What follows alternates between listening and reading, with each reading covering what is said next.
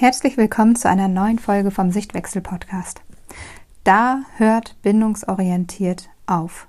Das ist der Titel der heutigen Folge und ich möchte mit dir einmal darüber reden, wo bindungsorientierte Erziehung aufhört, wo eigene Grenzen beginnen und wo keine Kompromisse mehr machbar sind. Willkommen zum Sichtwechsel Podcast, deinem Podcast für bindungsorientierte Erziehung.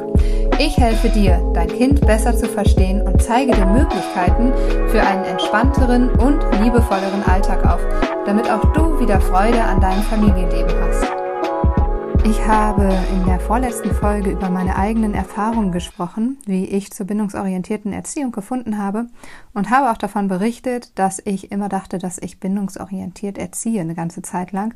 Und irgendwann so der Augenöffner kam, dass es gar nicht bindungsorientiert ist, dass ich zwar schon mit meinem Kind auf Augenhöhe war, aber immer wieder Konsequenzen angedroht habe, ganz oft in Wenn-Dann gefallen bin und ja, meine elterliche Macht doch ziemlich häufig ausgespielt habe, wenn ich der Meinung war, dass jetzt meine Grenzen erreicht sind.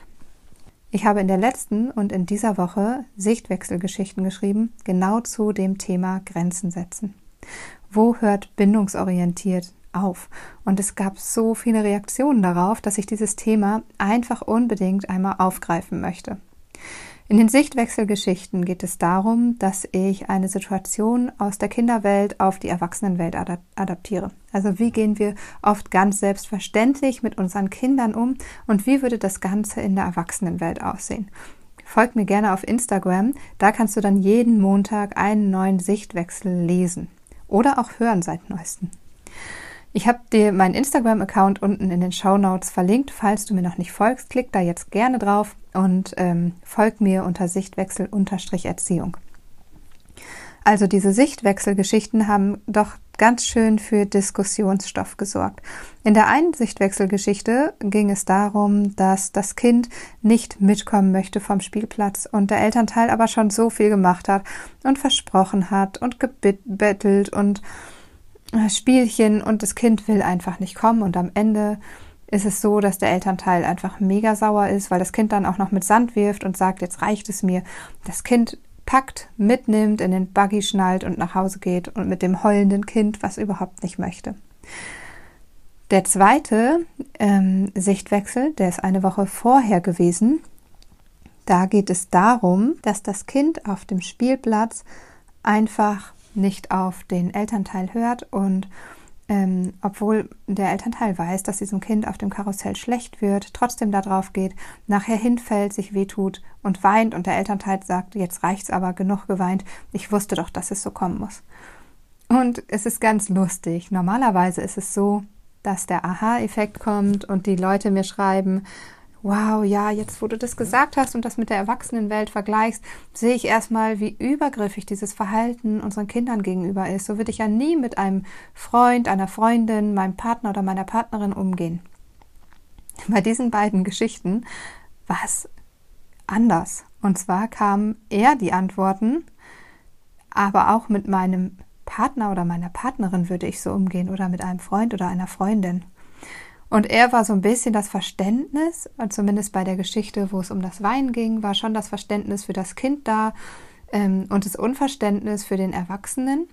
Bei der Geschichte, wo es darum ging, dass das Kind nicht mitkommen wollte vom Spielplatz und nach Hause geschleppt wurde, war selbst da auch Unverständnis und ähm, ja, es wurde ganz klar kommuniziert, hier sind dann meine Grenzen und dann geht es nicht mehr bindungsorientiert.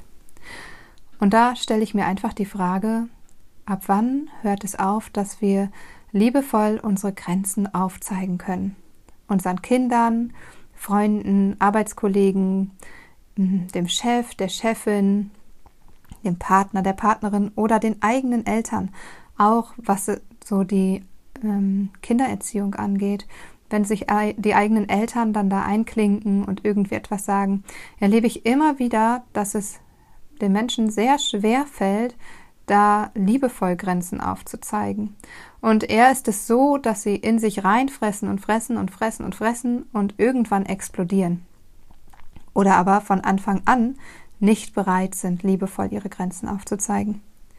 Das hat ein Kommentar auch gezeigt unter der zweiten Sichtwechselgeschichte, wo es hieß, naja, der Mann hm, ich hatte den Vergleich gezogen, das Kind kommt nicht mit vom Spielplatz und es wird ähm, nach Hause geschleppt und der Ehemann, Partner ist im Geschäft und möchte dort weiter einkaufen gehen und die Frau sagt, ich möchte jetzt nach Hause gehen und zehrt irgendwann diesen Mann mit. Und dann hieß es, na ja, aber der Mann hat ja die Möglichkeit, äh, alleine nach Hause zu kommen. Und dann habe ich geschrieben, aber was wäre denn, wenn du das, den Schlüssel hast und das Geld und mit dem Auto jetzt 30 Kilometer bis nach Hause fährst, weil ihr auf dem Dorf lebt und dein Mann hat kein Geld und muss jetzt nach Hause laufen. Ja, dann ist das halt so, dann muss der halt auch mal laufen. Und das ist ganz oft, dass ich das erlebe. Ist ganz oft, dass ich erlebe, ähm, dass nicht nicht einmal die Situation an sich unbedingt nicht vergleichbar ist und das ist sie leider oft nicht und ich muss sagen, ich mache mir viele Gedanken über die Sichtwechselgeschichten und versuche da so nah wie möglich dran zu kommen, aber einfach weil unsere Kinder so abhängig von uns sind, emotional abhängig und auch abhängig, was ihre eigenen Bedürfnisse, die Erfüllung ihrer eigenen Bedürfnisse angeht. Dass es einfach sehr schwierig ist, da den Vergleich zu finden zwischen der Kinderwelt und der Erwachsenenwelt. Und Dennoch bekomme ich wenig Zuschriften dazu, dass der Vergleich nicht gelungen ist und mehr dazu, dass man mit dem, El äh, mit dem Erwachsenen auch genauso umgehen würde. Und ich muss sagen, das finde ich total schade, weil das einfach aufzeigt, dass wir verlernt haben, wie wir unsere Grenzen liebevoll aufzeigen können. Dass wir gelernt haben, immer wieder unsere Grenzen zu überschreiten und mh, mm, gar nicht wissen, wie wir das liebevoll aufzeigen können, wie wir vielleicht auch ja unsere Bedürfnisse und die Bedürfnisse eines anderen ähm, stillen können, gleichzeitig oder Kompromisse finden können. Und mit unseren Kindern fängt das an, dass wir da vielleicht dran arbeiten wollen, aber irgendwann heißt es dann so, jetzt hier ist es aber auch vorbei. Da geht es nicht mehr auf Augenhöhe. Da kann ich nicht mehr bindungsorientiert bleiben. Oder es heißt, ja, ich nehme mein Kind dann mit, ich schnapp mir das und ähm, es weint und schreit und ich nehme es trotzdem mit, aber hinterher erkläre ich ja die Situation. Und dennoch ist es ein Übergriff.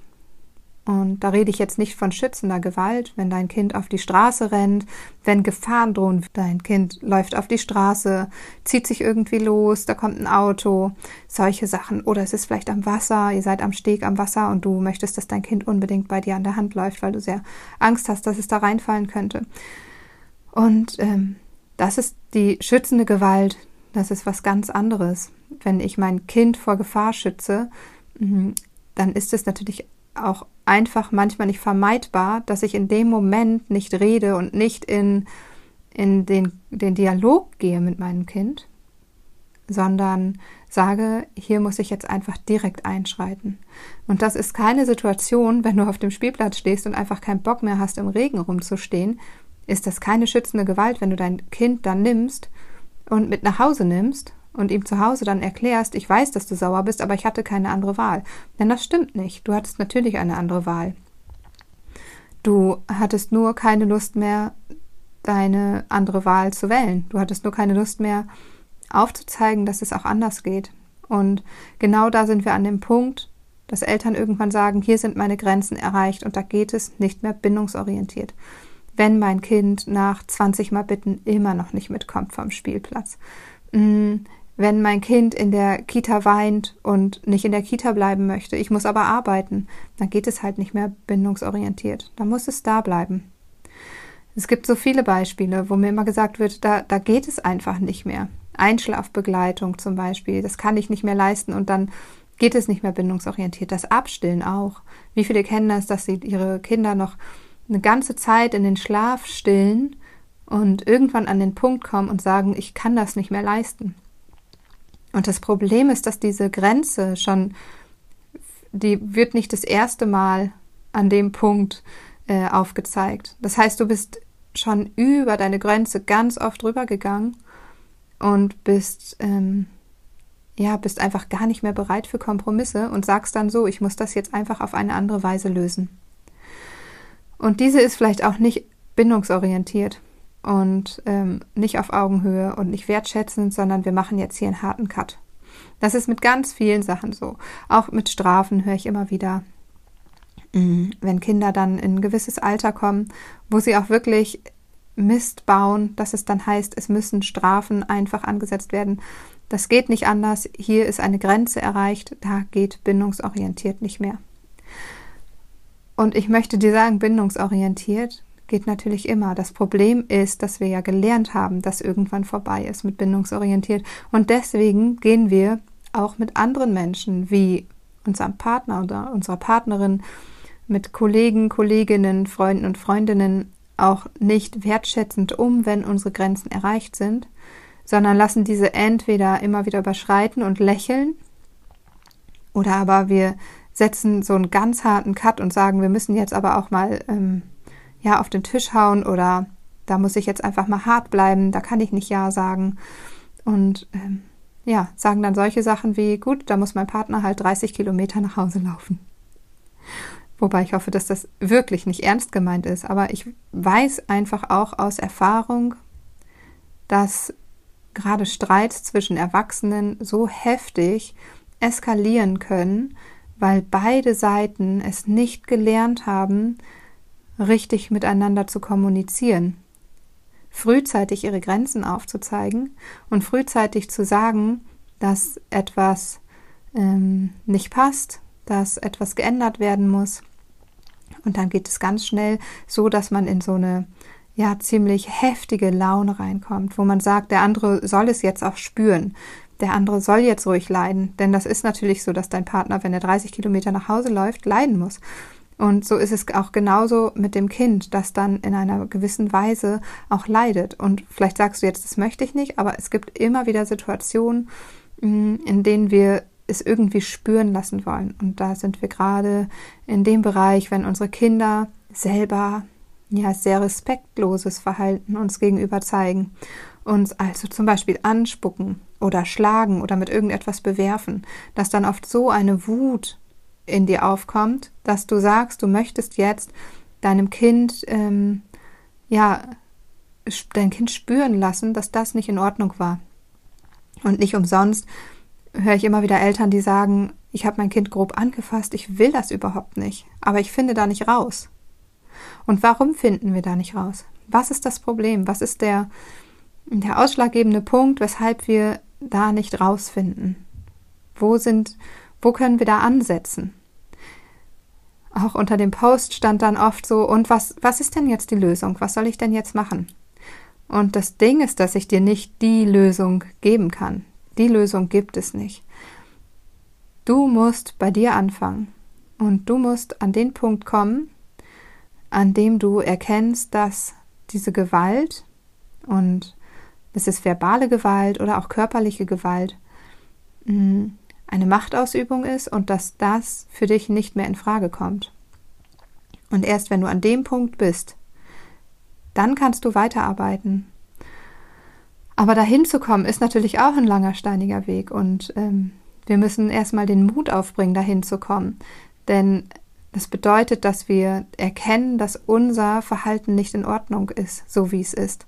Und da sehe ich oft ähm, die Problematik drin, wenn ich Nachrichten bekomme, die das Ganze, die das Ganze ähm, rechtfertigen. Ich bekomme ganz oft Nachrichten, da steht im Grunde gar nichts drin. Also natürlich steht da was drin, aber da steht keine Frage an mich. Da steht im Grunde einfach nur ein Bericht darüber, warum man wie gehandelt hat als wenn die Person sich jetzt von mir einen Freispruch wünscht, als wenn ich sage, okay, dann ist es, nein, dann ist natürlich vollkommen in Ordnung, dass du so gehandelt hast.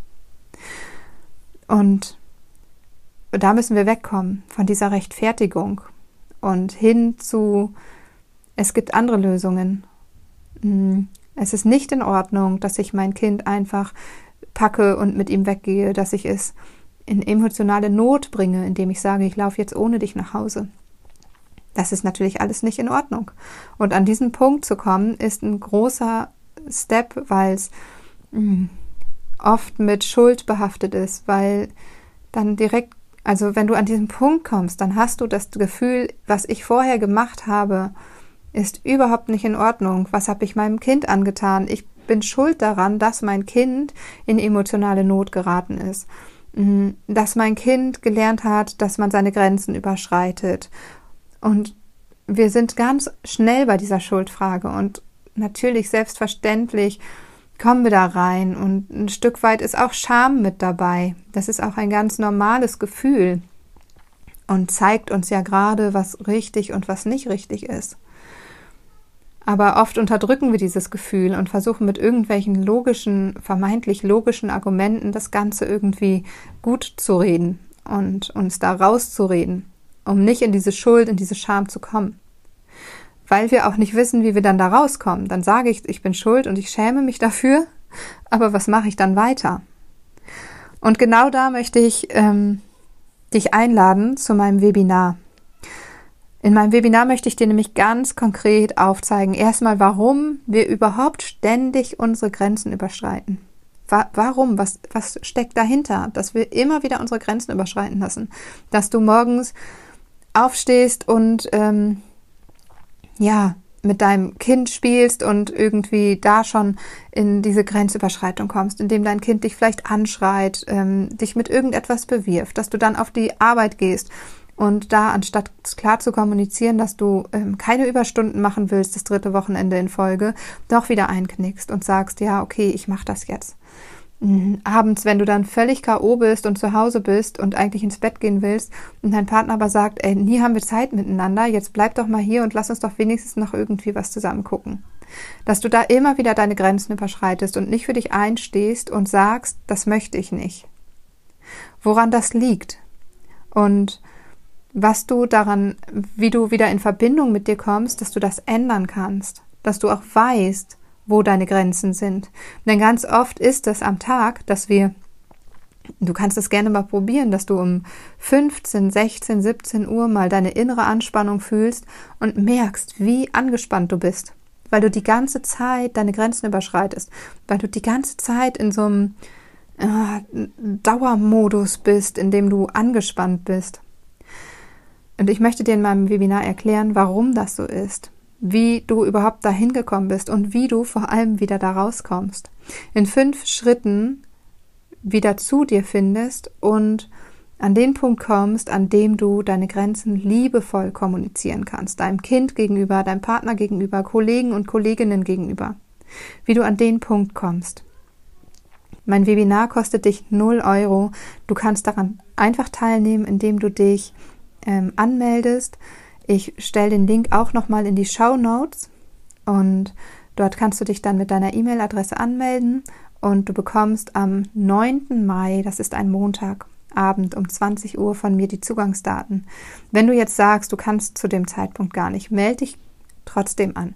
Denn im Nachhinein bekommst du von mir noch die Aufzeichnung für das Webinar. Das heißt, wenn du nicht die Möglichkeit hast, dabei zu sein. Oder wenn du dir unsicher bist, weil du weißt, dass deine Kinder noch länger Einschlafbegleitung brauchen, dann melde dich trotzdem an. Du bekommst im Nachhinein die Aufzeichnung von mir und kannst dir das Ganze anschauen. In dem Webinar möchte ich dir ähm, anschließend dann gerne noch meinen Bindungskurs vorstellen und dir ein bisschen erläutern, ja, wie mein Bindungskurs so abläuft, wie du da mit mir zusammenarbeiten kannst. Ich wünsche dir bis dahin erstmal eine schöne Woche und wir hören uns auf jeden Fall in einer Folge noch zwischen heute und dem Webinarbeginn. Hören wir uns noch einmal in einer Folge. Und ähm, bis dahin wünsche ich dir eine schöne Woche und genieße das schöne Wetter.